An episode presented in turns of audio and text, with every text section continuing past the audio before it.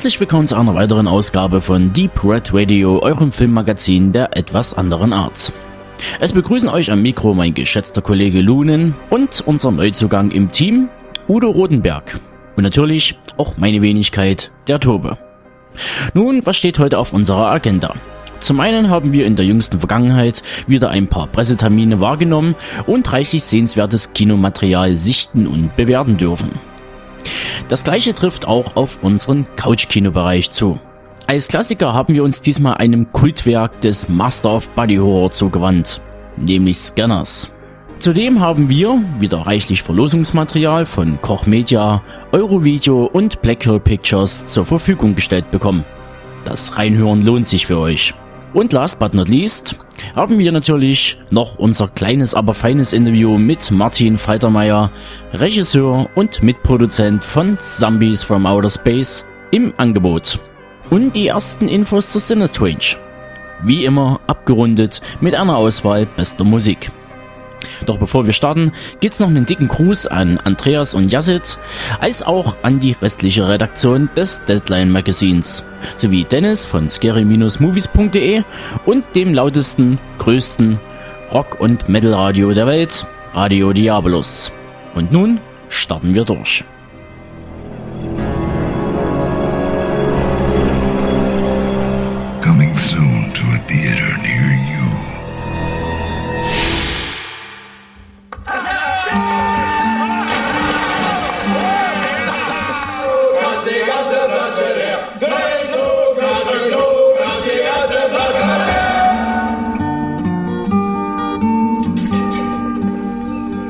Doch irgendwas faul, hm? Ist dir das drin? Ich hab ihn! Wen hab ich denn da? hm? Lukas, Hey, äh, kommst du kurz zu mir rein? was denn? Was soll denn vorgefallen sein? Das kann ich dir nicht sagen. Am besten nimmst du dir ein paar Tage frei, schlag ich vor. Und wir klären die Sache in aller Ruhe. Also, was hat sie ausgefressen, die kleine Räuberin? Erzählen die da? Ich kenne doch meine Tochter, sie lügt nicht. Clara hat noch nie gelogen. Warum sollte sie es jetzt tun? Verrückt! Ich sag dir, wenn du meine Tochter angefasst hast, dann kriegst du von mir eine Kugel in den Kopf. Wieso nicht? Ist was passiert? Da war ein Anruf. Die haben Mama gesagt, dass irgendwas ganz Schlimmes im Kindergarten gewesen sein soll. Hör nicht auf das, was die sagen, Markus. Die Tochter meines besten Freundes und ich soll. Kindern kann man glauben und das tue ich. Doch nichts gemacht. Was ist das für eine Scheiße? Weil die Typen nicht mehr ganz dicht sind. Geh nach Hause, verstanden? Er soll ja ja nicht mehr einkaufen kommen und dich soll er auch nicht mehr herschicken.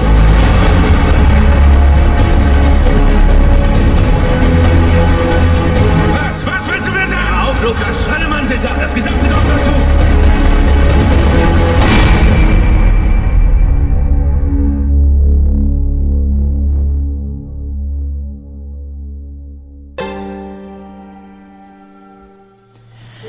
Die Jagd.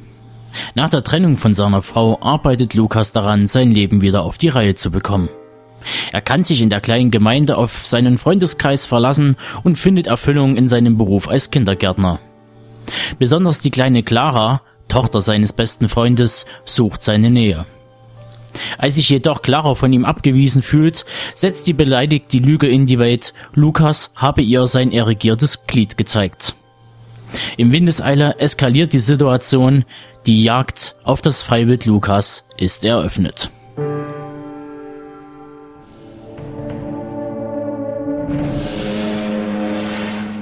Here comes the facts and results.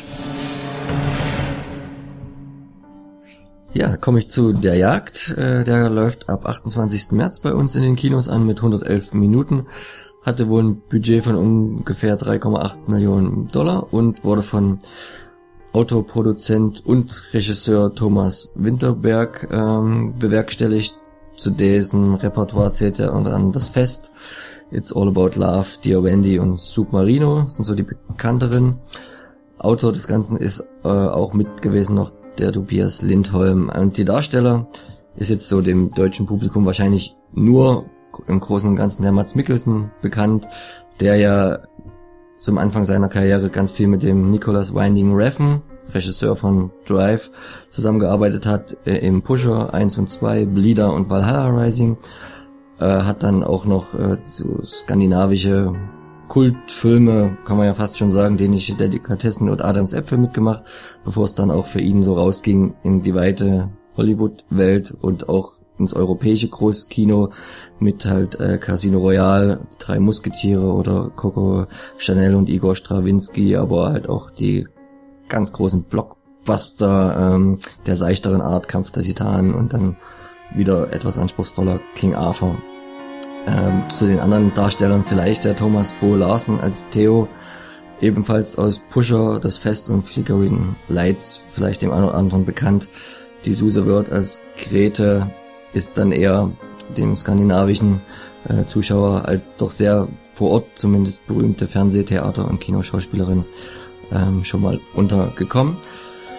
Deswegen leite ich auch direkt zum Fazit über, will da meinerseits eigentlich nur einen Satz sagen und für mich war das ein erschreckend und gleich, also erschreckend guter und gleichzeitig erschreckender Film, an dem es fast nichts oder gar nichts auszusetzen gab. Deswegen gab er bei mir auch fast volle Punktzahl mit 9,5 von 10. IMDE rankt da auch relativ hoch mit 8,3 und bei dir wahrscheinlich ganz ähnlich, oder? Ne? Ja, also meine Bewertung liegt auf der gleichen Höhe. 9, 9,5 von 10 ist fast schon eine Art perfekt aufgebauter Horrorfilm, wenn man den Horror mal nicht unter Monstern oder irgendwelchen bösen Mördern sucht, sondern im Alltag.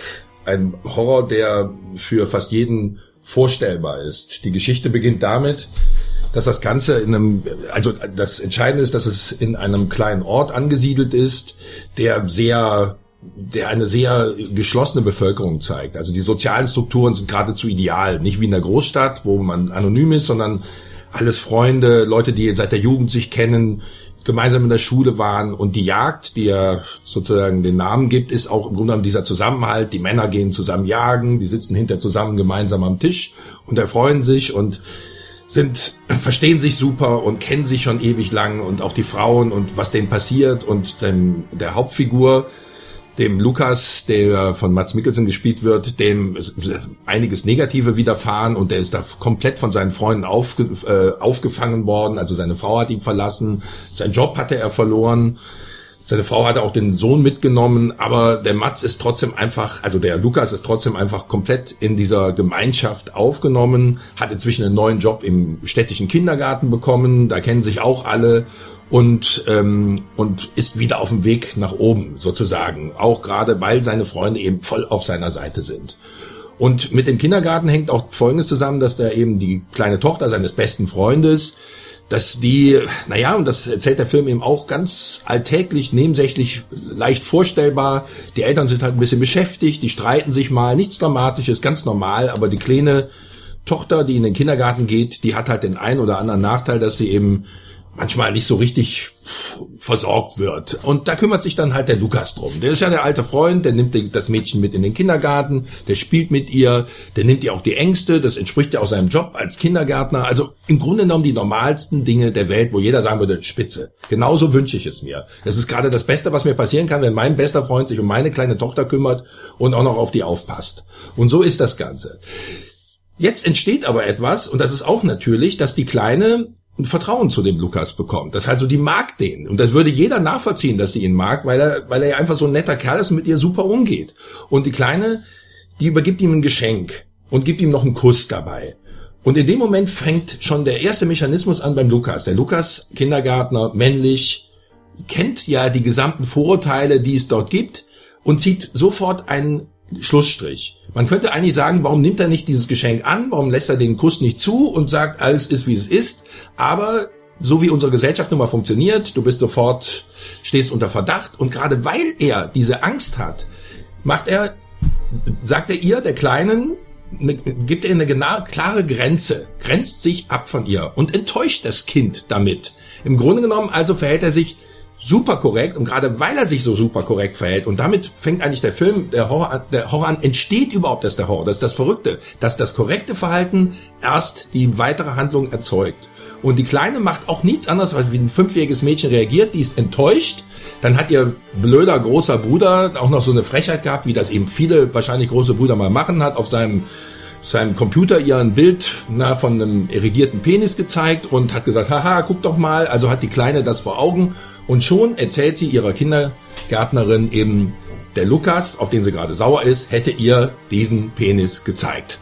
Und damit ist im Grunde genommen, damit läuft etwas los, was nicht mehr zu stoppen ist. Also man kann, und das ist das Geniale an dem Film, man kann diese Situation 100% nachvollziehen. Niemand kann behaupten, es könnte mir nicht passieren, weil hier sich niemand falsch verhält, hier niemand irgendwelche übertriebenen Sachen macht, sondern im Gegenteil sich alle korrekt verhalten.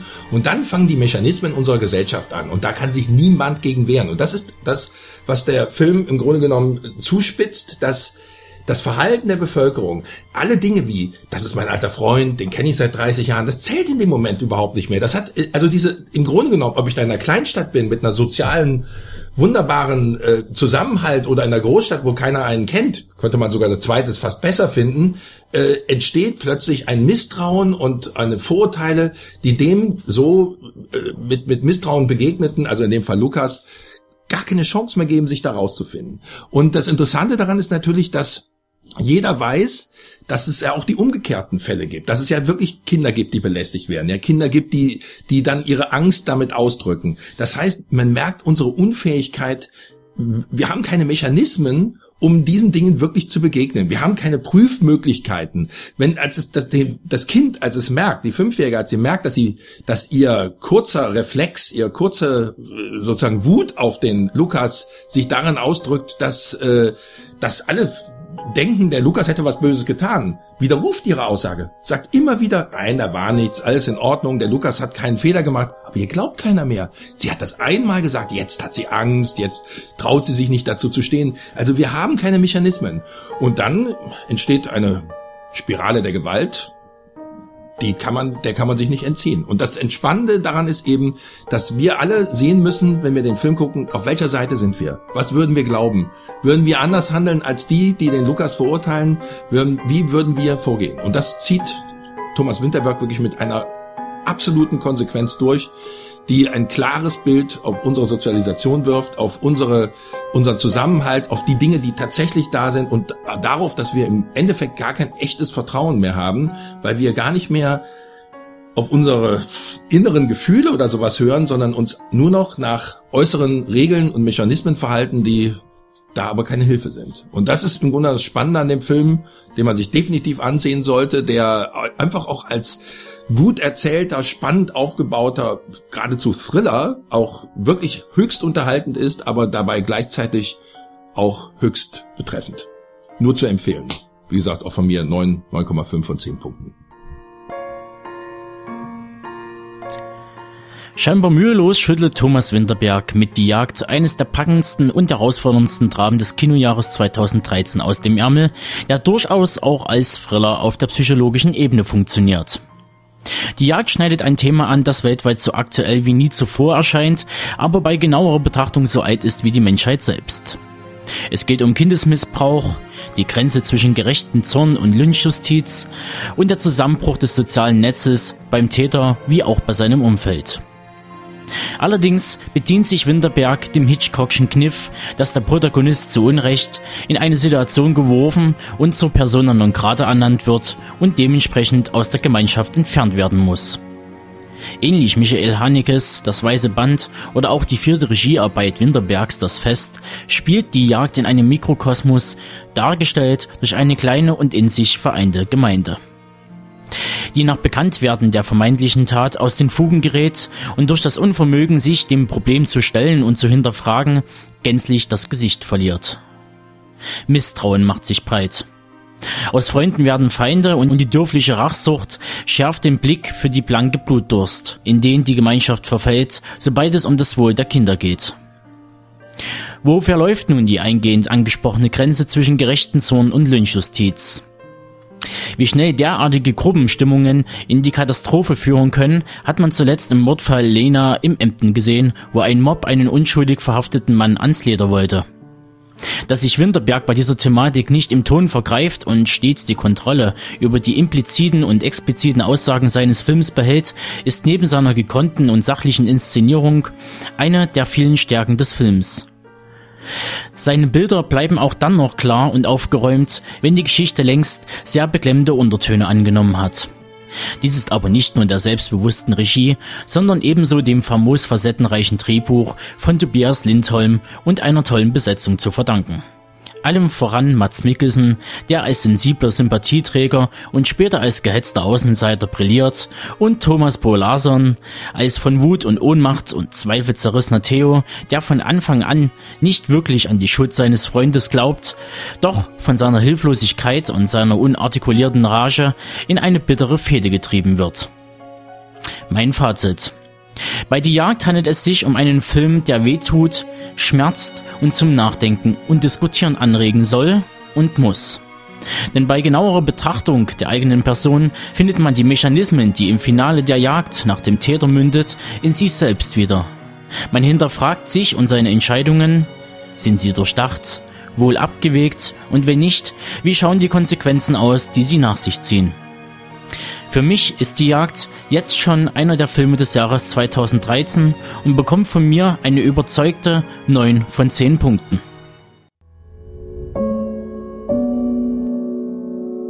Ich hoffe, du hast daraus gelernt.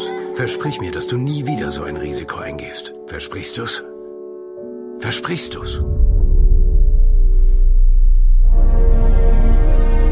Meine Herren, Ihre Zeitschrift soll mich auf meiner Reise begleiten. Auf einem Floß bis nach Polynesien. 5000 Meilen. Das heißt, Sie wollen mit dieser außergewöhnlichen Reise beweisen, dass... Ich habe die Absicht, den Ozean zu überqueren. Ich möchte beweisen, dass Peruaner als erste Menschen Polynesien besiedelt haben. Sicher lassen sich mit der Geschichte vom Tod einiger Norweger im Pazifik viele Zeitschriften verkaufen, aber nicht unsere. Und damit wollen Sie Ihre Theorie beweisen? Dann nur zu. Fahren Sie von Peru nach Polynesien mit einem Floß aus Balsaholz. Niemand wird uns da draußen retten können. Nur die Hoffnung, dass du recht hast.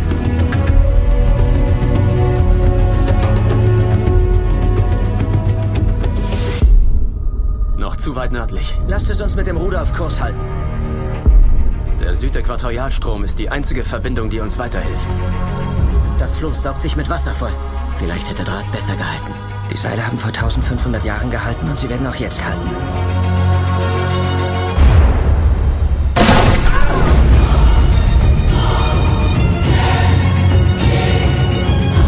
Das Floß hält sich ganz fabelhaft. Wir sind gut auf Kurs und die Moral ist ausgezeichnet.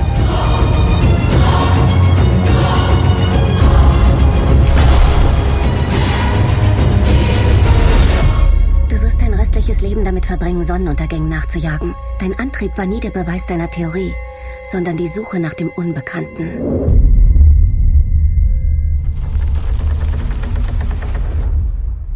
Kontiki. Diese Reise wurde zur Legende. Der junge Forscher Thor Heyerdahl überquert 1947 auf einem selbstgebauten Floß aus Beiserhölzern, genannt Kontiki, die Weiten des Pazifischen Ozeans. Mit ungewissem Ausgang. Die riskante Forschungsreise ist für den Norweger die einzig reelle Chance, seine revolutionäre Theorie zu beweisen. Polynesien wurde vor 1500 Jahren mit einem solchen Floß von Südamerika aus besiedelt. Damit stellt er sich nicht nur gegen die gesamte Fachwelt, Hayada setzt auch sein Leben aufs Spiel und seine große Liebe.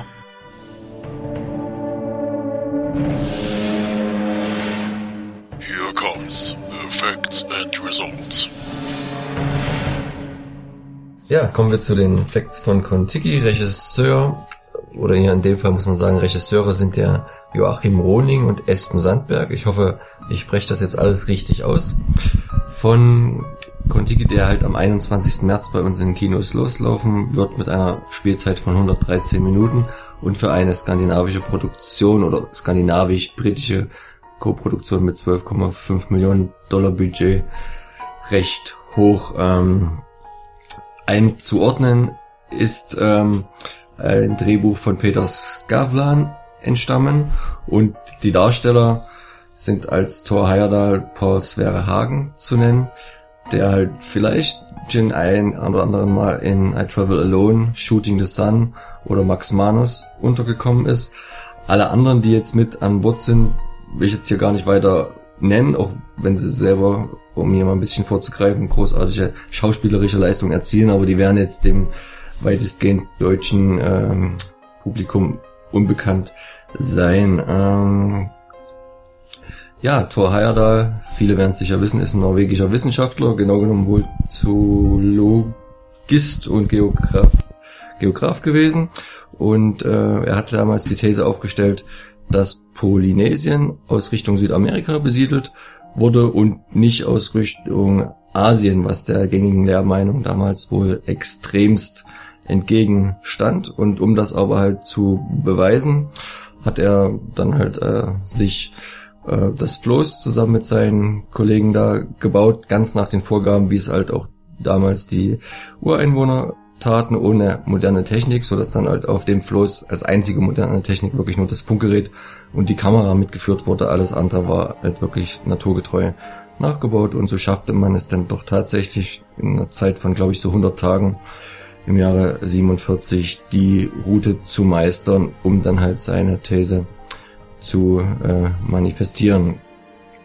Interessant dabei ist, dass er als Kapitän noch nicht mal schwimmen konnte und sich auf so ein Abenteuer gewagt hat und sein erster Offizier war eigentlich ein Ingenieur, aber in Wirklichkeit Kühlschrankverkäufer, also die waren also quasi bestens gewappnet ähm, für die Tour. Seine anderen Kollegen waren immerhin ähm, altgediente Kriegshelden und, äh, und Funker und alles. Die hatten da schon ein bisschen mehr Erfahr Erfahrung, aber er selber hat sich da meiner Meinung nach ein ganz schönes Abenteuer ähm, gestürzt. Der Film wurde relativ positiv besprochen überall. Es gab wenig Kritik. Die einzige, die wo hagelte, war wohl, dass der, der sein erster Offizier, der vom mm, mm, mm, Anders Basmo Christiansen gespielt wird, der Hermann Watzinger, wohl so im Film so wenig dem eigentlichen entspricht und dass die Familie sogar da von Rufschädigung äh, gesprochen hat und Rufmord, weil der so gar nicht an die reale Figur rankommt und die Produzenten zugaben, da haben sie sich gewisse Freiheiten genommen, die aber dramaturgischerseits notwendig waren. Das war aber wohl das mit das einzig Negative, was ich jetzt gefunden hatte. Deswegen war er dann auch sicher nicht unverdient Oscar nominiert. Ähm, hat den nicht gewonnen. Ich weiß jetzt gar nicht, wer jetzt den für den besten ausländischen Film gekriegt hatte, aber es, Genau. Ja, Haneke. Haneke. Ich habe die äh, Verleihung dieses Jahr nicht geguckt. Der guckt sowieso nicht. Und genau, also er war nominiert, genauso wie für einen Golden Globe und das denke ich völlig zu Recht. Und ähm, interessant, wenn wir gerade beim Oscar sind, ist halt auch, dass der Film, der während der Kontiki-Überfahrt gedreht wurde, von dem mitfahrenden Kameramann, der hatte allerdings damals 51 den Oscar erhalten, weil es da für die damalige Zeit wohl ein ziemlich bahnbrechender Dokumentarfilm gewesen ist, wie man sich sicher bei so einem Projekt denken kann. Ähm, ja, kommen wir zum Fazit. Wie sieht's bei dir aus, Tobi? Kontiki ist ein Abenteuerfilm der leiseren Töne. In der heutigen Zeit, wo man um CGI einen Plot zimmert und aller Nase lang mit Explosionen und Getöse den Zuschauer versucht, über die üblichen 120 Minuten der nicht vorhandenen Story zu retten, kommt die dritte Langzeitarbeit der Regisseure Espen Sandberg und Joachim Röning wie ein frischer Wind daher und bringt dem Zuschauer eine auf Film gebannte Insel der Ruhe mit. Das Erzähltempo wird dabei von den Umständen der Ereignisse definiert. Wird am Anfang noch routiniert und flüssig die Story des Titelhelden und seine diversen Rückschläge sowie die Zusammensetzung der Crew abgewickelt, so scheint es, dass ab dem zweiten Drittel des Films nicht nur die Mannschaft samt Floß, sondern auch der Zuschauer gezwungen wird, auf volle Segel zu warten. Das Tempo verlangsamt sich merklich, aber wie eingehend beschrieben, auf eine positive Art und Weise. Der Zuschauer bekommt nicht nur tolle Bilder präsentiert, sondern den vollen monotonen Alltag der Crew, angefüllt mit Streit, Verzweiflung, Hoffnung und den Kampf mit den Naturgewalten. Und so sicher wie die Naturgewalten auf hoher See ist auch der Umstand der Heldenverehrung Thor Heyerdahls, die als Mittelpunkt in den Film gestellt und von einigen Kritikern bemängelt wurde. Mehr Tiefgang und die Ausarbeitung der Charaktere wurden da oft gefordert. Ich kann über diesen Umstand etwas gelassener hinwegsehen. Wer den Gemütszustand eines Norwegers kennt, weiß, dass es sich eher um einen leisen und eigenbrötlerischen Schlag von Menschen handelt. Und es nicht die Absicht war, ein verkopftes Kino zu präsentieren, sondern mehr dem Zuschauer eine zweistündige Flucht aus dem Alltag zu bieten. Deshalb bekommt Kontiki von mir 7,5 von 10 Punkten. Also ich sehe das eigentlich ähnlich wie du. Ich habe nicht viel Negatives an dem Film gefunden und werde mir da deswegen auch jetzt nichts aus den Fingern saugen, nur um was zu suchen. Hat von mir also auch, ich gehe da sogar noch drüber, 8,5 Punkte bekommen. Bei der IMDB steht er übrigens gerade auch recht gut damit 7,2. Ich fand den, der war halt dafür, dass es halt verglichen mit Hollywood-Produktionen immer noch ein kleines Budget war, trotzdem technisch einwandfrei sauber umgesetzt, super Bilder, auch super getrickst halt für die Situation mit Hai und Wal, also das war halt nicht übermäßig, dass man dann irgendwo sah, dass das Geld nicht mehr gereicht hätte und dann zaubert man da schlechte Viecher hin, das war alles sehr authentisch umgesetzt, fand ich und äh, ich fand auch nicht, dass den Schauspielern jetzt großartig Tiefe gefehlt hätte. Ich denke, die waren alle ganz gut ausgearbeitet, die Charaktere spannend erzählt die Geschichte und was halt mir wichtig war, das Drehbuch trotzdem nicht überdramatisiert. Es gab halt äh, keine Hollywood-mäßigen Situationen und Plots. Natürlich kamen Haie und der Wal und das Unwetter und zwischenmenschliche Probleme, aber das ist halt alles nachvollziehbar gewesen, ohne dass da jetzt das Superdrama draus gemacht wurde.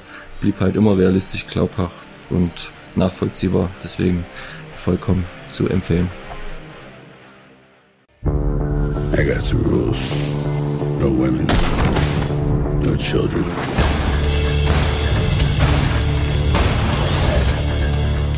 You gave me your word. You're getting out of that business. That ain't gonna happen. You know what I am? I'm a people person. Four of our operatives got killed by this guy last night. I'll find him. Looks like I have something you want. Dad? Taylor Kwan, WDC PD. Like, I want the guy who took your daughter. What are you gonna do? Bring out some kung fu from the homeland? I was born in Florida. Stand up, come on. When I get this guy, it's gonna be bad. So what are we gonna do? I want to get her back. Then they die. You two are insane! You're dealing with an ex-mercenary. He's gonna punch your ticket, and I am gonna watch. You don't just kill a guy like that. I just did. I know. I've heard the speech. You should have taken him in. You and me got a little unfinished business to take care of. What are we, Vikings?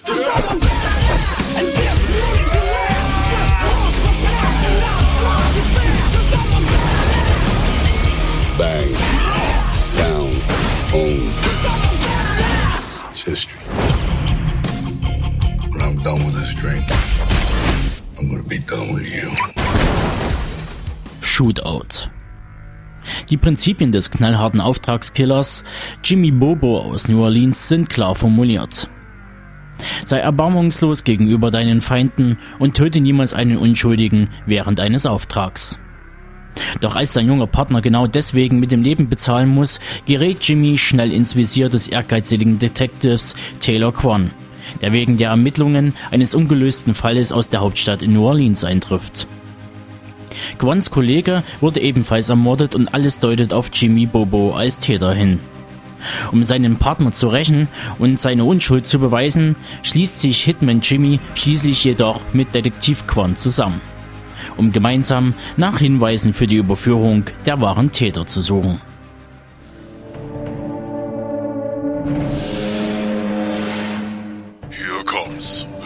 Facts and results. Also Shootout keine Gnade oder im Originaltitel Bullet to the Head.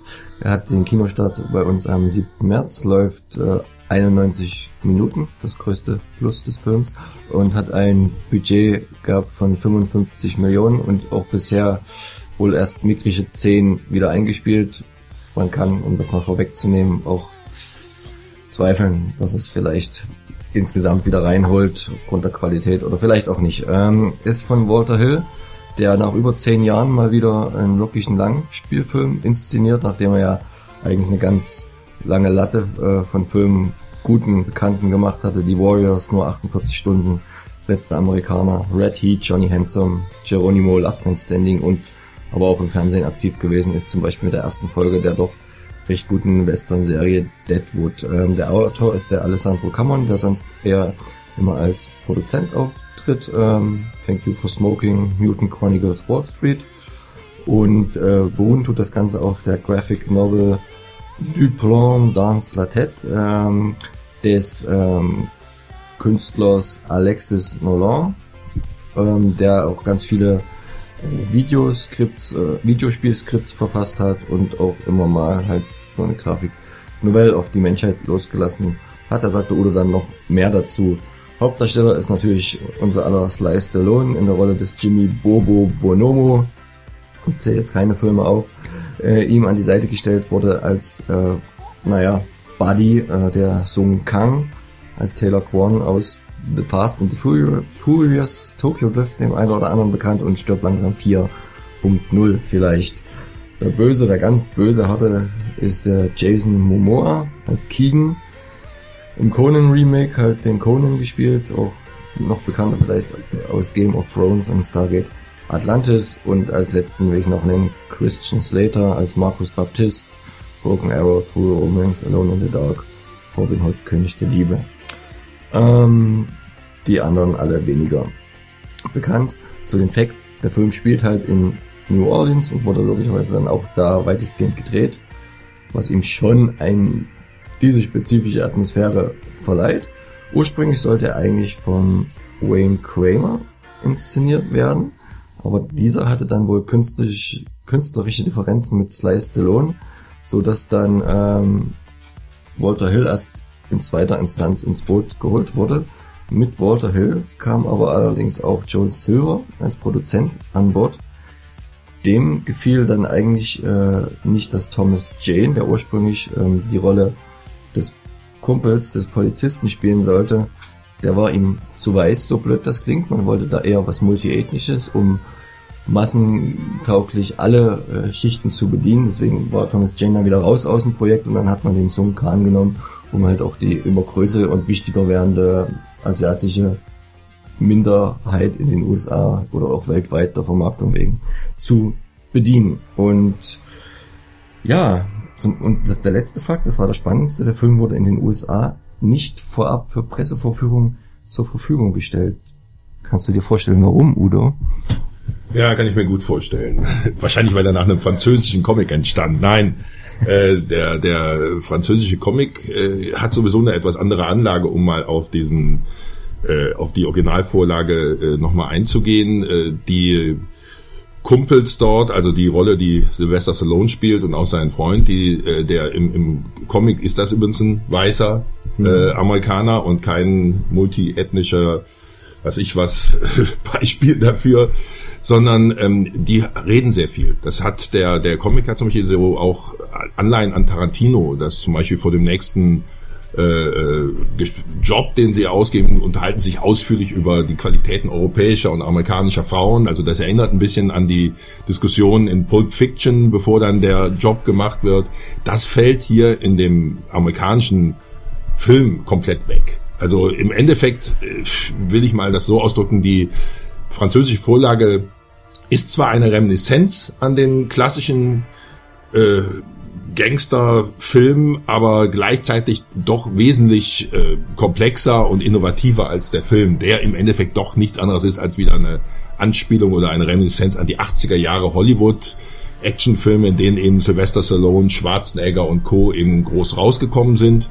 Und äh, Stallone spielt hier auch wieder den typischen Bösewicht in Anführungsstrichelchen, der natürlich nicht annähernd so böse ist wie die ganzen echten Bösewichter. Also er ist immer noch so der zwar harte Profikiller, aber eben immer noch einer mit moralischer Instanz, jemand, der nur noch viel schlimmere Typen umbringt. Tötet keine und, Frauen oder Nee, keine Frauen, Kinder sind für natürlich völlig tabu, aber auch die Männer, die er tötet, sind natürlich Leute, die sich immer wehren können, die selber bewaffnet sind, die viel schlimmere Verbrecher sind und so weiter. Damit ist er eben doch wieder eine positive Figur. Sprechen wir über Shootout oder wieder über Prager? Nein, das ist leider bei Shootout exakt genau das Gleiche. Das heißt also, ähm, das ist ein Typus, auch wenn dann solche die die die die äh, eine junge Frau auftaucht in einem Tätowierstudio und dann stellt sich natürlich heraus, dass es seine Tochter ist und die hat er immer vernachlässigt und Stallone sagt dann halt einmal, ah, ich bin ein schlechter Vater und damit ist ihm scheinbar auch schon verziehen, als wenn daraus irgendwas, also man sieht sofort, äh, der Film hat überhaupt keine Lust, sich irgendwie mit irgendetwas genauer zu beschäftigen. Aber damit könnte man leben. Das wäre wirklich noch als als sozusagen als klassisches äh, Plagiat, sage ich jetzt mal in Anführungsstrichen, der alten Filme anzusehen. Leider gibt sich der neue Film gar keine Mühe mehr, das Ganze überhaupt noch mit einer nachvollziehbaren, spannenden Story zu verbinden. Die Story ist so voraussehbar, es ist so klar, wer da siegen wird und wer im Endeffekt immer der coole Typ ist, der am Ende übrig bleibt, dass das überhaupt nicht spannend ist. Das Schlimme ist sogar, dass der, dass die Story die im Grunde genommen durchaus Qualitäten bietet. Immerhin äh, scheint sich die Polizei, höhere Politiker, äh, äh, wohl sehr reicher Millionär scheinen sich ja miteinander verbündet zu haben, so dass man dort in einer Stadt wie New Orleans schon schnell mal allein gelassen ist und auch wirklich in Gefahr ist. Aber daraus macht der Film gar nichts. Der lässt hinterher gibt's dann so eine Art Plot-Twist, den ich hier jetzt nicht näher verraten will, der so schwachsinnig ist, dass er also selbst jemand, der Freude an dieser Art von Film hat, im Grunde genommen diese verderben müsste. Trotzdem ganz klar, der Film wird wie immer äh, die Geister insofern scheiden, dass den einen das genügt, dass hier Stallone wieder seine alte Masche fährt und seine Muskeln spielen lässt und im Endeffekt eben mit coolen One-Linern eben immer der noch coolere als alle anderen ist. Wem das reicht, der wird sicherlich sein, seine gewisse Freude in dem Film haben. Wie man sieht, in den USA scheint es auch nicht mehr sehr viele davon zu geben, die darauf noch, die das noch wirklich sehen wollen. Und auch ich kann den Film so nicht weiterempfehlen, würde dem vier von zehn Punkte geben. Genau, ich bin ja immer etwas milder im Urteil, habe aber auch nicht viel Gutes dran gefunden. Ich fand, das waren Zusammenschussterungen von dummen, kurzen Einzeilern, die komplett ihre Wirkung verfehlen. Das betrifft zumindest die deutsche Synchrofassung. Wir haben es diesmal nicht im Original gesehen. Ich denke, da ist vielleicht noch ein Tick besser Könnte gewesen, sein, ja. atmosphärischer, wie auch immer. Es, es sind auch viele mittelmäßige Schauspieler, wo man ja eigentlich Sylvester Stallone auch immer noch, ohne ihm jetzt zu nahe zu treten, mit reinrechnen kann. Und auch, auch viele schlechte schauspielerische Leistungen von Leuten, die es eventuell sogar besser machen können oder das auch mal gezeigt haben. Ähm, zum Teil comichaft überzogen. Also der, der Gangsterboss in der Szene, wo er dann überrascht ist am Ende, ohne jetzt zu viel spoilern zu wollen. Das ist so dämlich und so schlecht. Das ist ja dieser Plot-Twist, auf den ich angesprochen genau. habe. Diese gesamte Macht, die im Grunde die haben, die, die wirkt, äh, die wirkt am Ende geradezu lächerlich. Ja. Also da wird's dem Stallone ja sogar richtig leicht gemacht. Genau. Also das ist schon. Deswegen komme ich, komme ich da auch nur auf fünf Punkte und mit dem Ratschlag auch an Sly, dass wenn jetzt The Tomb genauso Mist wird mit Schwarzenegger zusammen, dass die beiden sich dann doch überlegen sollten, entweder das Rollenprofil zu wechseln oder vielleicht doch nochmal den Job, weil es wirkt dann auch langsam leider nicht mehr authentisch, egal wie gestillt der Body immer noch daherkommt. Und äh, man muss ja immer denken, den platzen jeden Moment äh, diverse Adern. So überpumpt ist er wieder in dem Film. Also ja, 5 von 10 IMDB ist er noch ein bisschen höher mit 6,4 drin. Das reguliert sich vielleicht auch noch etwas nach unten, aber gucken und vergessen oder gar nicht gucken.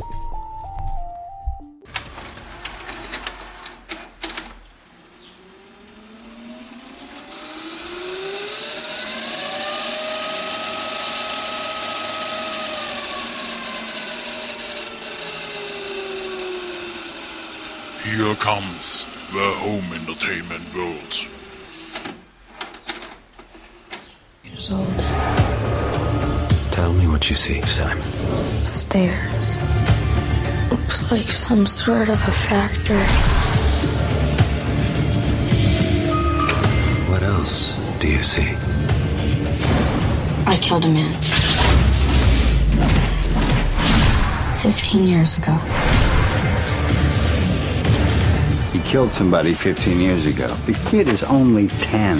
He needs your help. Here it is. See, I am a murderer. I know why I came back to this life. I still have one more person to kill. Trying to tell me a 10 year old kid's responsible for murders 15 years ago? That's the case his lawyer's making.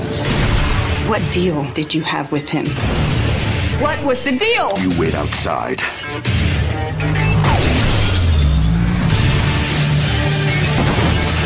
What kind of game are you playing? Strafverteidiger Robert Stern hat vor kurzem seinen zwölfjährigen Sohn verloren. Und gerade jetzt ist er mit einem geheimnisvollen neuen Mandanten verabredet und staunt nicht schlecht, als er den todkranken zehnjährigen Simon Sachs vor sich hat. Dieser behauptet steif und fest, in seinem früheren Leben ein Serienmörder gewesen zu sein. Was zunächst nach einer äußerst abwegigen Lügengeschichte klingt, weckt allmählich Entsetzen und Verwirrung in dem Verteidiger. Denn der Junge hat erdrückende Beweise. Seine exakten Angaben führen Robert immer wieder zu neuen Leichenfunden.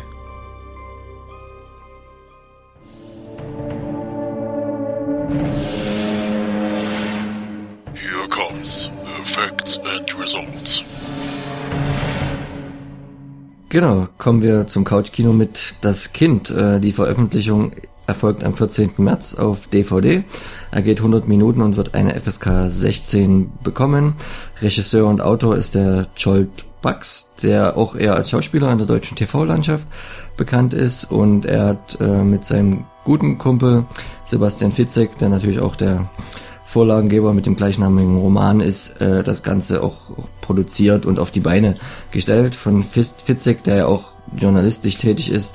Ebenfalls die bekanntesten Geschichten sind halt noch Augensammler, Seelenbrecher, Amokspiel und die Therapie. Von beiden letztgenannteren sind wohl Filmrechte auch schon verkauft worden. Es kam allerdings noch nie zu einer Umsetzung. Insgesamt hat er ja als einer der erfolgreicheren deutschen Krimi-Autoren schon über 3,5 Millionen Bücher verkauft, die zum Teil auch ins Englische übersetzt werden und äh, nach Übersee gehen.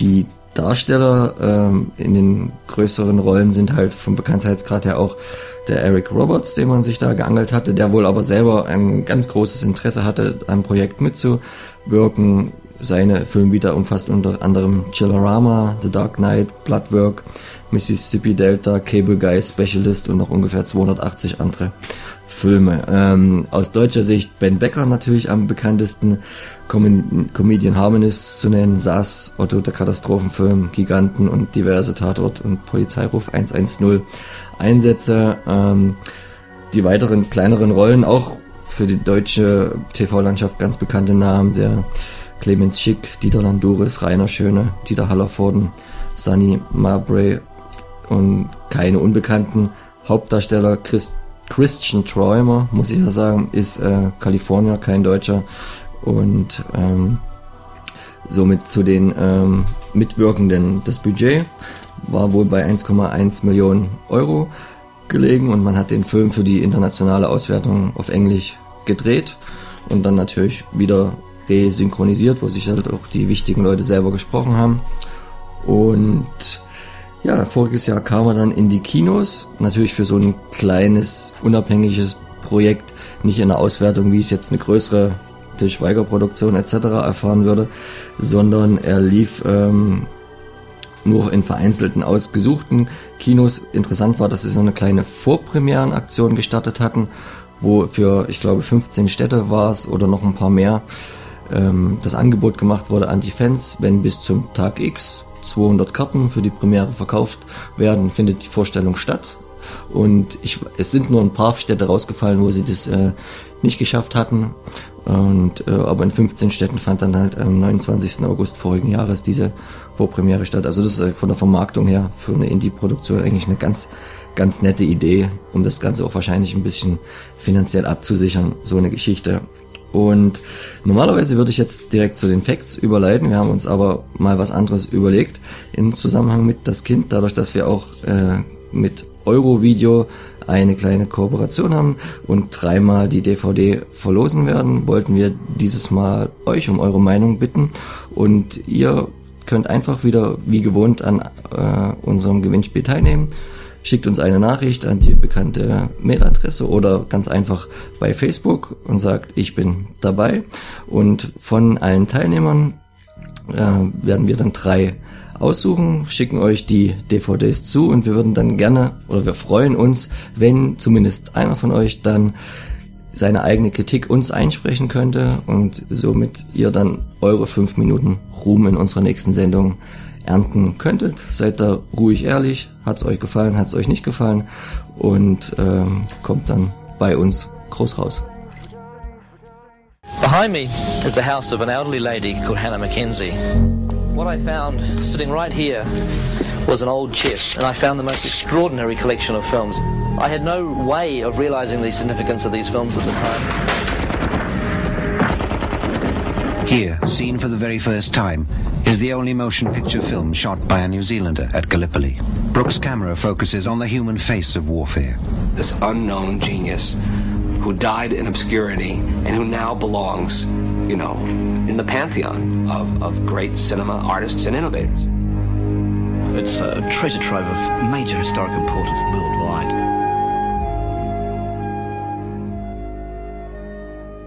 Forgotten Silver. Ein seltsamer Fund im Regenwald von Neuseeland bringt es an den Tag.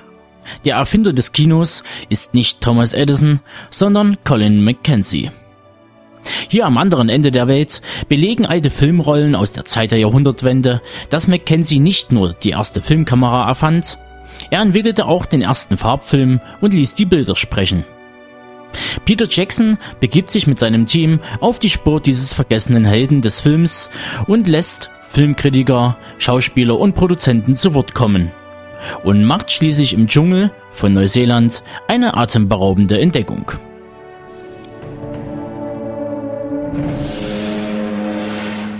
Here comes the facts and results. Ja, Forgotten Silver, kein Oscar für Mr. Mackenzie, ähm, läuft kurze 53 Minuten einem Dokumentarfilm angemessen, ist äh, von 1995 und wurde damals mit einem Budget von 650.000 Dollar amerikanischen umgerechnet gedreht, inszeniert von von den Regisseuren Peter Jackson und Costas Boats, die das auch geschrieben haben. Und ja, Peter Jackson von seinen Anfängen Bad Taste, Meet the Feebles und Braindead kann man ihn eher in seine mittlere Schaffensphase mit einordnen, die er dann Mitte der 90er Jahre war, mit Heavenly Creatures und Frighteners, bevor er dann sich dem erfolgreichen Mainstream-Kino in Richtung USA aufmachte, Herr der Ringe, Hobbit und vorher noch King Kong. Ähm, die Darsteller im Film, um da mal jetzt nicht vorzugreifen, also ich, ihr wisst ja alle, dass es nur eine Mockumentary ist, ist äh, als einziger wichtiger zu nennen der Thomas Robbins, der ja den Colin McKenzie, seine Figur, ähm, verliehen hat. Der hat jetzt nicht so viel Bekanntes gemacht. Lustig war nur, dass er in Die Rückkehr des Königs unter Peter Jackson ähm, Smeargols Cousin Deagol gespielt hat. ähm, ohne dass ich ihn jetzt direkt vor Augen habe. Äh, als Interviewpartner äh, wirken noch unter anderem die wichtigen Köpfe mit Sam Neill, der Harvey Weinstein und Leonard Maltin, sowohl als auch Jackson und sein Regisseurkollege Boats selbst. Ähm, die Veröffentlichung von DVD und Blu-ray kommt mit ein paar geschnittenen Szenen daher und einem Making-of, relativ übersichtlich alles und in deutscher und englischer Sprache mit deutschen Untertiteln. Ja, was kann man jetzt zu den Facts zum Film sagen? Es ist halt einer der ersten, sage ich mal, Mockumentaries, wie man so schön sagen kann, also sprich eine Fake-Doku, die damals, als sie veröffentlicht wurde, relativ kontrovers diskutiert wurde, da auch Jackson das nicht von Anfang an kommuniziert hat, was ja auch sein Plan war, und viele Leute da erstmal total drauf eingestiegen sind und dann merkten, ist das denn wirklich wahr, kann das sein? Bis er dann irgendwann aufgrund der Kritik sagte, ähm, Leute, es ist nur ausgedacht. Edge Badge, äh, wer an Wahrheit geglaubt hatte, ist äh, selten dämlich und selber schuld. Ähm, die größten und aufwendigsten Szenen mit dem Kampf von dem Monumentalfilm, den er da inszenierte, angeblich der Colin McKenzie, haben auch den, weite Teile des Budgets verschlungen. Obwohl selbst damals schon mit Computer, also sowohl die Sets vergrößert wurden, als auch der Umfang der Statisten. Äh, ich weiß gar nicht, ob man das sieht, weil die Effekte sind ja damals noch nicht so weit fortgeschritten gewesen. Da müsste man direkt nochmal angucken. Es ist ein ganz spannendes Projekt äh, für mich.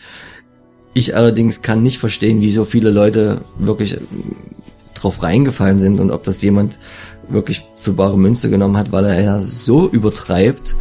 Ähm, er macht da jetzt nicht den Versuch irgendwie subtil sowas zu vermitteln, sondern ist eher so haut drauf, weil was der Colin McKenzie alles so geschafft hat, er hat ja den ersten Farbfilm gemacht, den ersten Tonfilm gemacht, er hat erst den ersten Flug vor den Gebrüdern Reit äh, auf Band festgehalten, er hat das Close-Up erfunden und er hat eigenhändig in drei Jahren Bauzeit und Abstinenz, Aussteigertum, all, all diese ganze Kulissenstadt errichtet und ja, also und ach, er hat noch versteckte Kamera erfunden, Happy Slapping mit seinem Kollegen da. Also das ist alles sehr lustig, aber wer das für bare Münze gehalten hat, auch wenn das als Doku natürlich gut gemacht wurde, da ist irgendwo selber schuld. Sollte jeder mal gesehen haben, auch wenn das jetzt natürlich nur ein, ein kleiner Zwischenton in Peter Jacksons äh, Schaffenswerk ist. Ähm, hat er, denke ich, nicht zu Unrecht 7,5 Punkte bei IMDB bekommen. Ich bin da nicht ganz so hoch,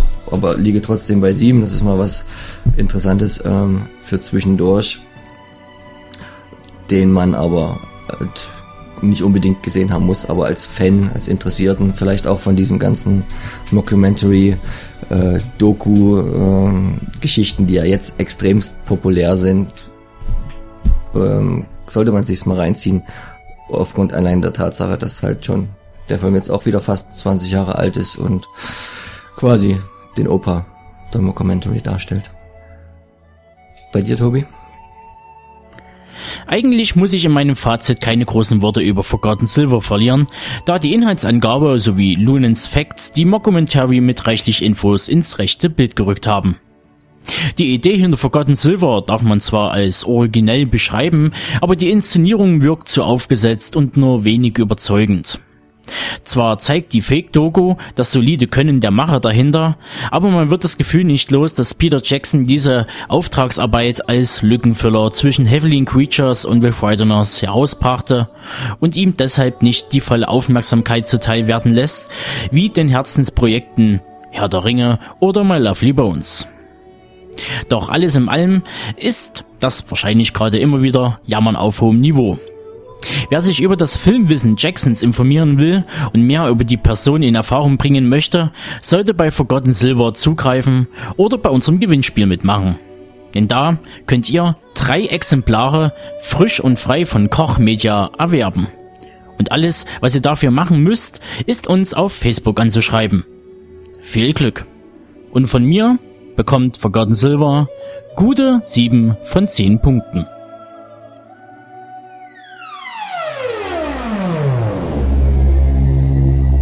Classics. Hit or shit.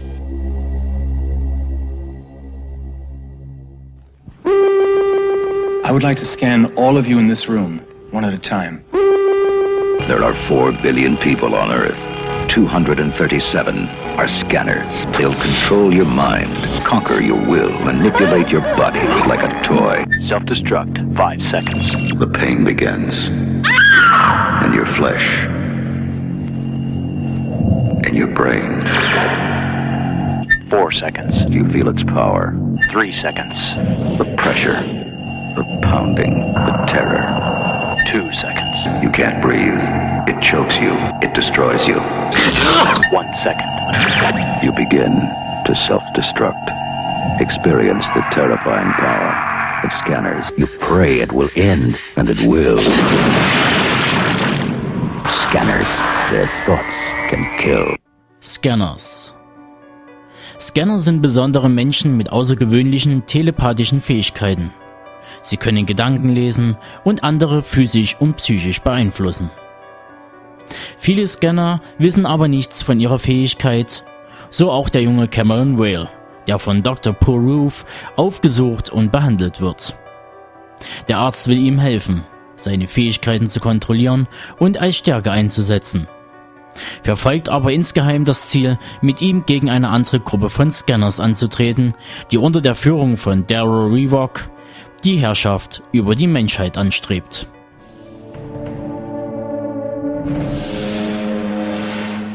Here comes the facts and results.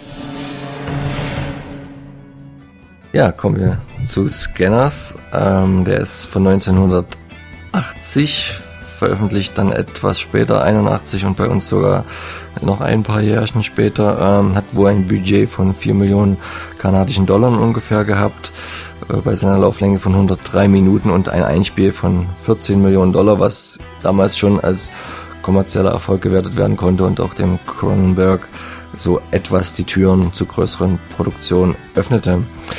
Ja, den Namen, ihr kennt ihn sicherlich von anderen Filmen, die er inszeniert hat, wie Rabbit oder Videodrome, Dead Zone und dann etwas bekannter während Die Fliege, Naked Lunch, Existence und äh, Crash vor allen Dingen, Spider und die letzten größeren History of Violence und Dunkle Begierde. Die Darsteller, äh, recht wenig bekannt heute noch, am ehesten zu nennen natürlich als äh, böser Daryl Ravok, der Michael Ironside aus Starship Troopers, Highlander 2, Top Gun oder dem Original Total Recall. Die anderen, die Jennifer O'Neill, der Stephen Lark oder Patrick McGowan, eher Schauspieler bekannter zu ihrer Zeit, jetzt nicht mehr wirklich ähm, von Interesse. Der letztgenannte hat noch bei die Jury oder Braveheart oder Flucht von Alcatraz kleine Rollen gehabt. Die Veröffentlichung von ähm, Black Hill Pictures und Koch Media kommt in der ungeschnittenen Fassung mit überarbeitetem Bild und Ton in digitaler Form natürlich. Leider, das muss man wirklich sagen, bei so einem Film keine Extras. Ähm, Sprache ist Englisch und Deutsch. Untertitel werden leider auch nicht mit angeboten. Das Bild und Ton schlagen sich demnach relativ wacker. Trotzdem sollte man immer bedenken, dass man halt einen Film sieht, der 30 Jahre alt ist. Ähm, noch ein paar kleine Facts. Ähm, die Vorproduktion musste unglaublich schnell gehen. Irgendwie so drei Wochen hat der Cronenberg Zeit gehabt, weil irgendein Finanzier hatte so ein steuersparendes Modell für reiche Leute, die Geld zur Seite schaffen, aufgetrieben. Und da musste halt innerhalb von kürzester Zeit ähm, der Film vorbereitet werden, weil das noch in irgendeinem Jahr X umgesetzt werden musste und da hat er dann drei Wochen gehabt. Es ging irgendwie alles drunter und drüber.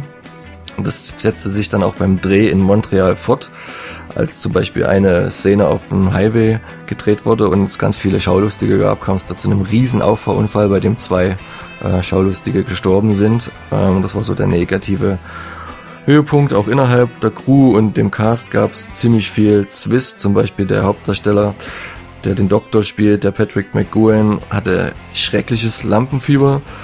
Äh, das hat er versucht mit äh, extrem viel Alkohol zu bekämpfen. Der war, muss also immer ähm, ziemlich besoffen gewesen sein am Set, was dem Regisseur dann selber natürlich wenig gefallen hat.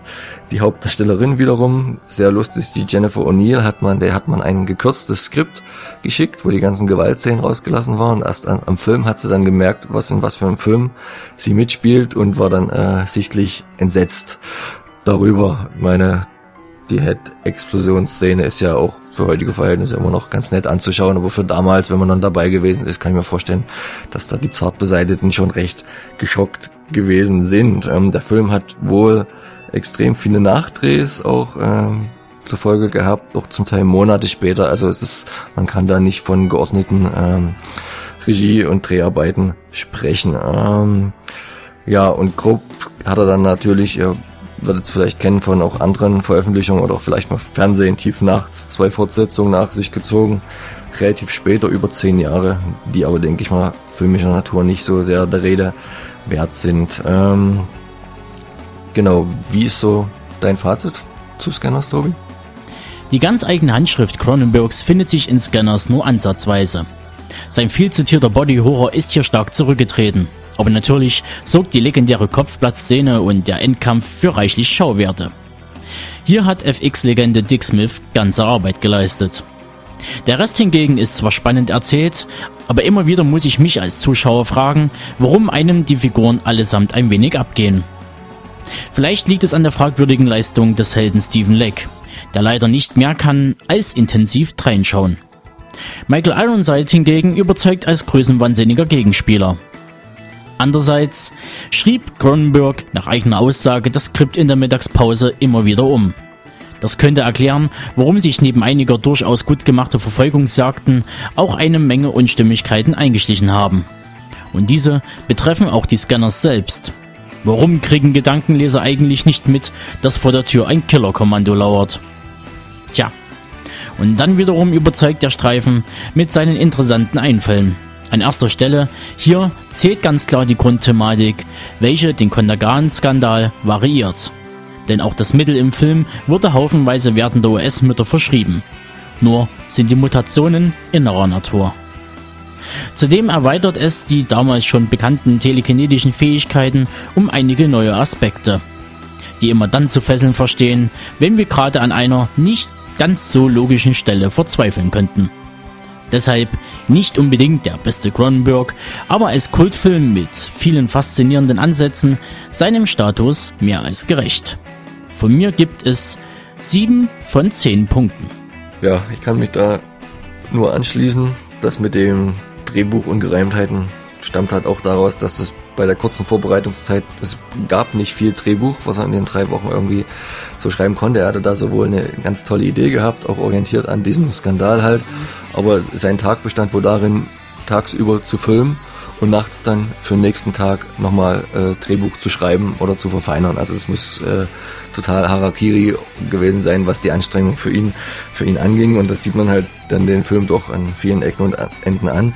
Ich finde auch, er ist relativ deutlich gealtert. Jetzt nicht die Effekte, die sind eigentlich ziemlich gut, aber also das Ganze drumherum, das ist halt schon 70er Jahre Film und auch die, die Schauspieler und alles und der drahthütige Hauptdarsteller, das ist halt alles eher negativ. Ähm, man hat auch, glaube ich, falsche Vorstellungen. Man hört immer von Scanners und Köpfe platzen und dabei ist es ja im Prinzip eigentlich nur die, die eine Szene und ich glaube, das vermehrte Köpfe platzen kommt dann in einer schlechteren Qualität erst in den äh, Fortsetzungen, wie es ja oft so ist. Da kann man ja auch andere Filmreihen vornehmen bei Texas Chainsaw Massacre oder so passiert ja im ersten Teil auch nichts und man denkt immer, huh, und diese, diese Action-Splitter-Szenen und so, das kommt dann alles erst später, was man dann vielleicht eher damit sogar assoziiert oder jetzt halt später dann in den äh, Remakes. Ähm, trotzdem finde ich, ist ein ganz unterhaltsamer Film, der vielleicht seinem doch viel charismatischeren Bösewicht zu wenig Filmzeit einräumt. Da hätte man vielleicht mehr draus holen können, wenn man Michael Ironside da ein paar mehr Zeilen noch gegeben hätte. Ähm, aber das sind alles so Randerscheinungen. Er ist sicher von den äh, am wenigsten verkopften Filmen von äh, Cronenberg. Das kann man entweder sehr positiv sehen oder sehr negativ, je nachdem, wie man den Rest so, so mag. Mir hat es ganz gut gefallen. Ich habe deswegen auch so in der Dreh 6,57 Punkte gegeben und war ganz zufrieden. Ihr könnt euch auch ein Bild machen von dem Film, äh, dadurch, dass wir euch die Möglichkeit geben, den zu gewinnen. Diesmal verlosen wir dreimal die Blu-ray von Black Hill Pictures und Koch Media. Ihr kennt das Prozedere ja. Schreibt uns einfach eine Nachricht bei Facebook oder an die gewohnte E-Mail-Adresse und ihr lebt an der Verlosung teil. Viel Glück! Ja, kommen wir zur Cine Strange Ecke, die heute das letzte Mal noch recht kurz ausfällt, da wir euch leider noch keine größeren Namen vermelden können, aber die Unterschriftsphase ist quasi rangerückt und es kann sich jetzt nur noch um Tage oder wenige Wochen handeln. In der nächsten April-Sendung wird es dann schon ein paar äh, höherwertige Informationen geben. Deswegen erst hier ein bisschen die allgemeinen Infos. Das sind Strange äh, Filmfestival wird dieses Jahr vom 13. bis 15. September wieder im Uferpalast stattfinden. Man hat es also einen Monat nach hinten verschoben, was denke ich eine ganz sinnvolle Idee ist. Es wird einige Änderungen und hoffentlich auch Verbesserungen geben. Neben dem Hauptregisseur, der ja voriges Jahr Dario Argento war, und der ihm gewidmeten Retrospektive, ähm, wird es weiterhin einen äh, filmischen Stargast geben. Wie gesagt, da ist jetzt die Entscheidungsfindung, wer das nun genau wird, in beiden Fällen relativ nah ran gerückt. Ähm, der filmische Schwerpunkt, das können wir schon mal verraten, wird definitiv etwas weggehen vom Horror, denn das Genre Kino bietet ja noch ganz viele andere ähm, Facetten. Was schon mal zu vermelden ist, dass dieses Jahr äh, Susan Ermich als Jurymitglied nach Dresden kommen wird. Ihr kennt sie vielleicht aus Andreas Marschalls Film Masks, der ja unter anderem auch äh, voriges Jahr im Programm gelaufen ist. Es wird unter anderem weiterhin ein verändertes Ticketsystem geben und es sind einige spannende und vor allen Dingen neue, auch in dieser Form relativ neue und seltene Rahmenveranstaltungen geplant. Seid also auf dem Laufenden. Genau, und wie gesagt, ab der nächsten Sendung im April werden wir dann mit konkreteren und hochwertigeren Informationen aufwarten können. Vielleicht, weil dann wahrscheinlich auch schon die erste Pressekonferenz, Vorab-Pressekonferenz gelaufen ist, von der wir übrigens auch äh, berichten werden, vielleicht sogar mit dem einen oder anderen Video oder Live-Mitschnitt. Seid gespannt.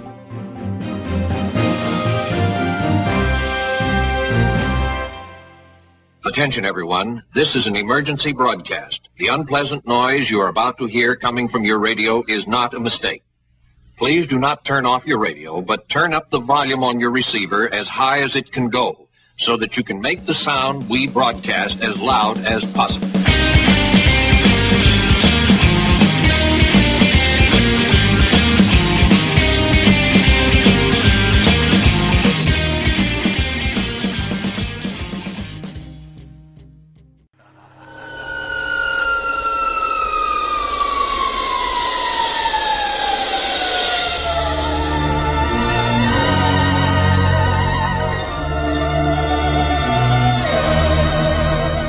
So, nachdem wir die ersten News zur Sinistrange gehört haben, widmen wir uns ganz und gar unserem Interviewgast Martin Faltermeier. Der Regisseur, kreative Kopf und Wahnsinnige hinter der bayerischen Sci-Fi-Heimatfilmmutation Zombies from Outer Space.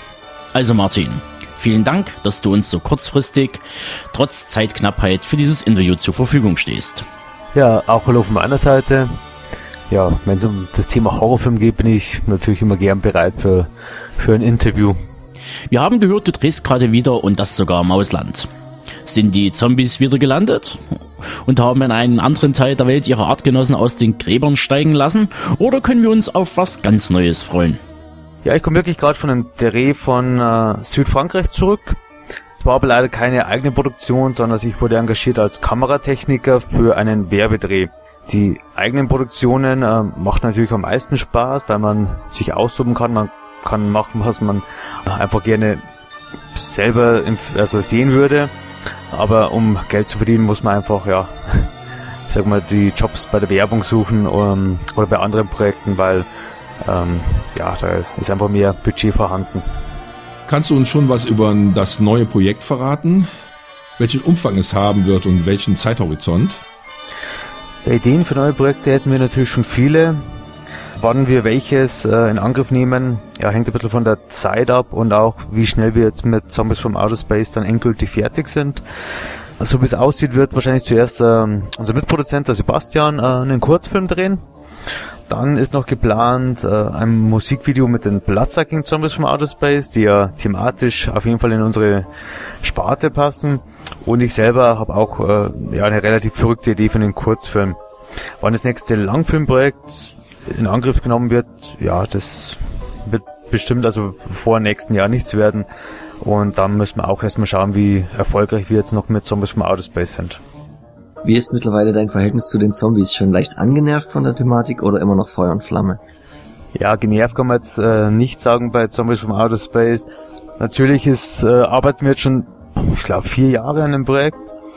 Und irgendwann, ja, würde man dann auch gerne mal wieder irgendwas anderes machen wie Zombies aus dem Weltall. Aber ich kann mir nach wie vor den Film bei den ganzen Kinovorstellungen mit anschauen, ohne dass ich jetzt genervt aus dem Kino renne. Kann auch nach wie vor Fragen dazu beantworten. Also bis jetzt geht's noch ganz gut, aber natürlich hoffen wir alle, dass irgendwann demnächst, in den nächsten Monaten einfach das Thema dann auch mal durch ist. Und dann wollen wir auch ganz was Neues und wahrscheinlich anderes machen, wobei wir natürlich irgendwo in der Sparte Horror und Science Fiction bleiben werden, so wie es aussieht, aber dann einfach äh, eine neue Thematik.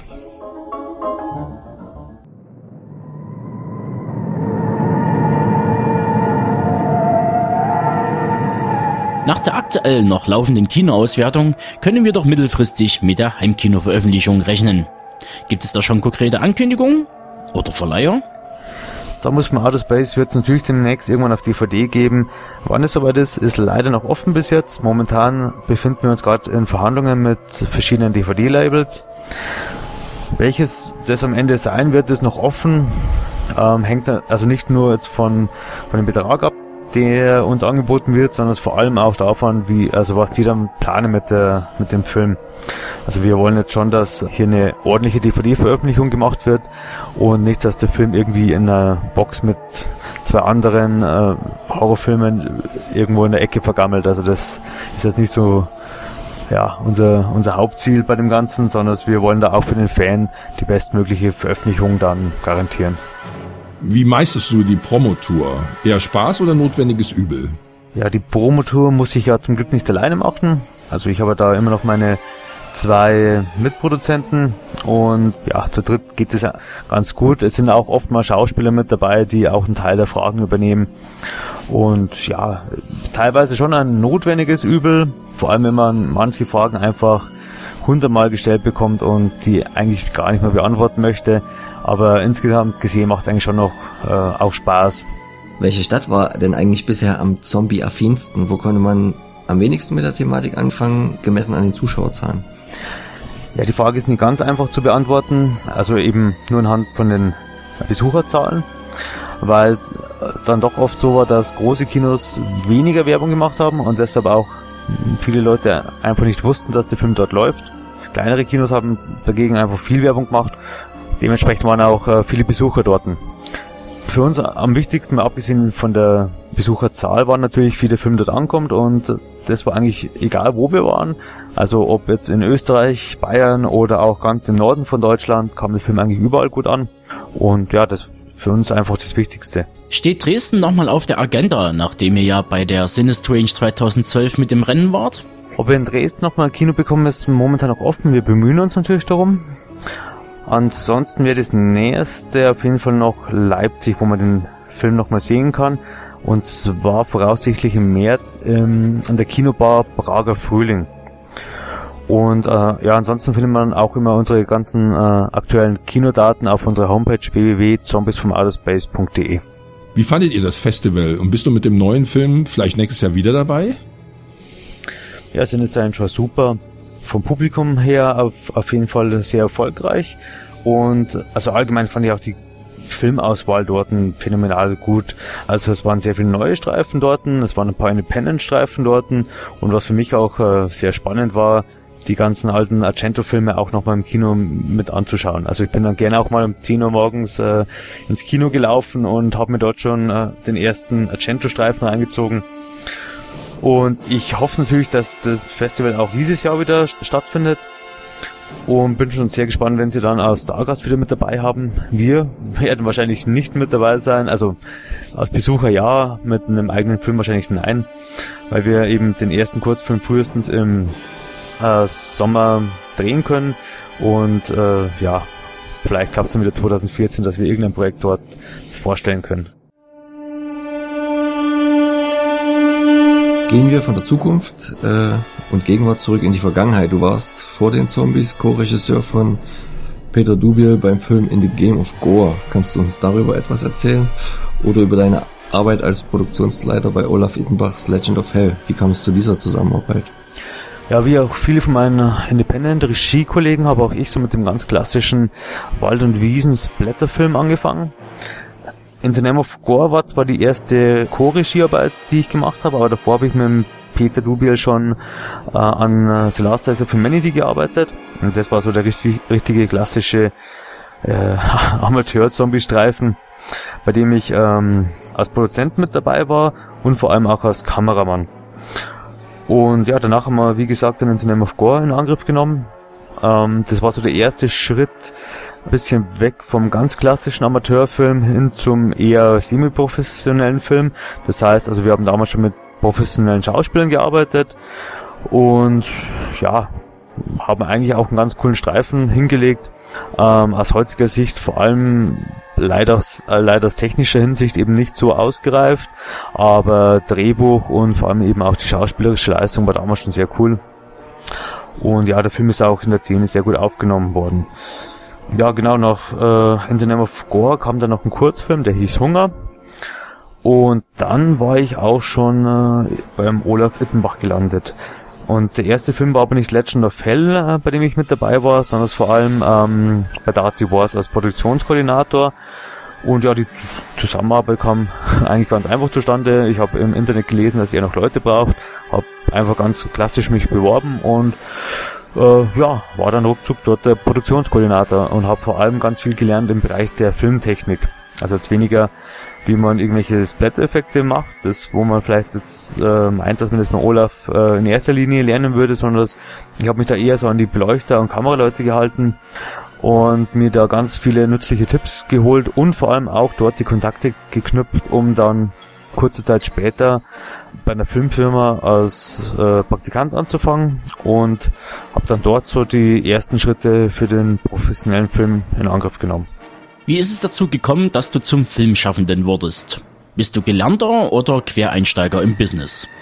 Eine klassische Ausbildung habe ich jetzt beim Film nicht gemacht, sondern eben ja erstmal Learning by Doing mit den eigenen Projekten und dann eben über ein Praktikum bei einer Filmfirma. Und da bin ich jetzt eben hauptsächlich unterwegs als High-Speed Video Operator. Das heißt, äh, ich werde bei oder für Werbungen engagiert, um dort Highspeed-Aufnahmen zu machen. Und nebenbei haben wir eben auch äh, die nötigen Kontakte und das Know-how und auch das Equipment zur Verfügung, um dann auch die eigenen Projekte nach wie vor drehen zu können. Unabhängig davon bist du auf jeden Fall Fan, wie wir in verschiedenen anderen Interviews bereits gehört bzw. gelesen haben. Wie hast du zum Genre gefunden? Welche Filme haben dich beeinflusst bzw. inspiriert oder über die oft angesprochenen 50er Jahre Alienstreifen hinaus? Und was sind deine Lieblingszombie- und Alienstreifen? Ja, ganz klar bin ich auch ganz äh, normaler Horrorfan, wie wir alle ja irgendwo. Und habe, ich glaube, so im Alter von sieben oder acht Jahren, schätze ich mal, so die ersten Horrorstreifen gesehen. Und wenn ich mich recht erinnere, war das damals erst Tanz der Vampire, Halloween, Freitag der 13. und der Weiße Hai. Das waren so die, die Einstiegsdrogen für mich. Und ja, also nach wie vor schaue ich mir auch lieber so die, die klassischen Horrorfilme an, also von den Universal Horrorfilmen aus den 30er, 40er Jahren, über die Hammerfilme und dann vor allem auch die ganzen Zombie- und Slasher-Streifen aus den 70er und 80er Jahren. Wobei man auch sagen muss, dass auch nach wie vor, also so gerade in der Gegenwart jetzt auch sehr coole ja, Streifen rauskommen. Also vor allem voran sind ja die Franzosen gerade super im Rennen mit, mit, mit ihren knallharten äh, Horrorstreifen die aber auch ein sehr gutes Drehbuch haben. Und äh, ja, auch Amerika schläft da nicht und bringt nach wie vor super Streifen raus. Kann man eben auch nur hoffen, dass auch in Deutschland irgendwann so weit ist, dass, dass der Genrefilm bei uns einfach etabliert ist und wir auch mal große Produktionen im Horrorbereich drehen können. Wie viel kann denn eigentlich der gemeinhin als eher konservativ geltende Bayer mit Zombies, Aliens und Psychobilly anfangen? Stößt man mit der Vorliebe für diese Thematik und im Speziellen beim Dreh dieses Films äh, da schon eher auf Skepsis und Hindernisse oder waren alle offen für das Projekt? Ja, so ganz konservativ wie unser Ruf sind die Bayern ja dann äh, zum Glück doch nicht. Ähm, natürlich werden wir oft unserem Klischee gerecht, äh, das können wir auch nicht abstreiten. Aber ich sag mal so, das normale Publikum hat jetzt mit unserem Streifen gar keine Berührungsängste. Also wir hatten auch vor allem im Kino viele Leute drinnen, die jetzt mit Horrorfilmen oder so weniger anfangen können, aber denen einfach das Streifen vom, von der Unterhaltung her sehr gefallen hat. Aber wo es dann doch mehr Probleme gab, war einfach bei den Festivals. Also da wurden wir in Bayern von den Normalfilmfestivals alle komplett abgelehnt. Im Gegensatz zu Norddeutschland, wo wir äh, auf jeden Fall im, beim Filmfest Emden äh, gelaufen sind, das ja auch vom NDR gesponsert wird. Und da wurden wir auch für den NDR Nachwuchspreis nominiert und das ist so in, Deu also in Bayern, glaube ich, äh, relativ unmöglich, dass, dass wir eben mit, mit einem Streifen mit Zombies vom Outer Space dort laufen könnten. Äh, ja, aber wie gesagt, das ist für uns eh eher zweitrangig. Das Wichtigste ist einfach, dass das Publikum den Film gut aufnimmt und dass die Spaß haben und da ins Kino gehen. Und der Rest, ja, mein Gott, ist halt so, wie es ist hier in Bayern. Wo wir wieder bei den Zombies und gleichzeitig auch bei der letzten Frage wären. Die kürzlich in Berlin aus der Taufe gehobene Genrenale hat das vermeintliche Tabuthema, der deutsche Genrefilm, zumindest für die Filmförderung und den Feuilleton, wieder ins Gedächtnis des Filmliebhabers und des Otto-Normalverbrauchers zurückgerufen. Was wünschst du dir für den deutschen Genrefilm? Und was muss sich deiner Meinung nach ändern? Ja, der deutsche Genrefilm hat es ja schon seit längerem relativ schwer, äh, was halt auch sehr schade ist, weil an Regietalenten, die eben gerade aus dem Horrorbereich kommen, mangelt es ja in Deutschland nun wirklich nicht. Also da gibt es ja doch relativ viele, die äh, ein Riesentalent haben, aber leider einfach nicht die Mittel, um, um die Filme so umzusetzen, wie sie es gerne hätten. Äh, ja, was müsste sich da ändern? Eigentlich so ein ganz großes Umdenken in der deutschen Filmwirtschaft. Ich meine mal, die Themen, die, wir, die wir hier in Deutschland umsetzen als Filme, sind immer relativ ähnlich. Also entweder super dramatische Dramen, äh, die versuchen eben irgendwo die, die Vergangenheit äh, zu bewältigen oder aber irgendwie schlecht kopierte Komödien aus Amerika. Aber so wirklich innovative neue äh, Filme, also gerade auch im Horrorbereich, äh, wird einfach dann nicht gemacht. Und das, das müsste ich einfach ändern. Also einfach ein bisschen mehr Mut, äh, einfach wieder solche Projekte anzugehen. Nicht so viel Angst vor Kritik. Und ja, ich meine, dass das dann Deutschland wieder ein ganz wichtiger Standpunkt wäre für, für den Horrorfilm. Damit bedanken wir uns für das Interview. Und das letzte Wort hast du. Ja, auch danke für das Interview und äh, vielen Dank, dass wir Zombies vom Outer Space hier kurz vorstellen konnten. Ja, die letzten Worte an euch Zuhörer da draußen von meiner Seite her wären, äh, unterstützt einfach wieder nach wie vor den, den Genrefilm, äh, vor allem auch hierzulande. Also schaut euch auch vor allem die kleineren Horrorfilmproduktionen aus Deutschland an und ja, geht da ins Kino, falls möglich, oder kauft euch die DVDs, weil äh, auch nur so können wir einfach wieder den, den Genrefilm hier in Deutschland vorantreiben. Und ja, dann hoffe ich, dass der ein oder andere von euch auch noch in Zombies from Outer Space mal reinschaut und dass wir uns dann spätestens bei unserem nächsten Projekt wieder sehen. Danke und ciao.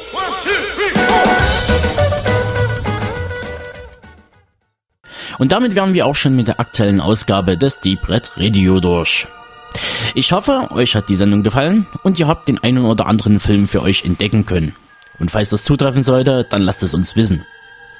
Wir sagen jetzt erstmal Tschüss und hören uns wieder im April mit einer weiteren Ausgabe vollgepackt mit filmischen Stoff. Und bis dahin wünschen wir euch noch viele schöne Abende im Kino eurer Wahl.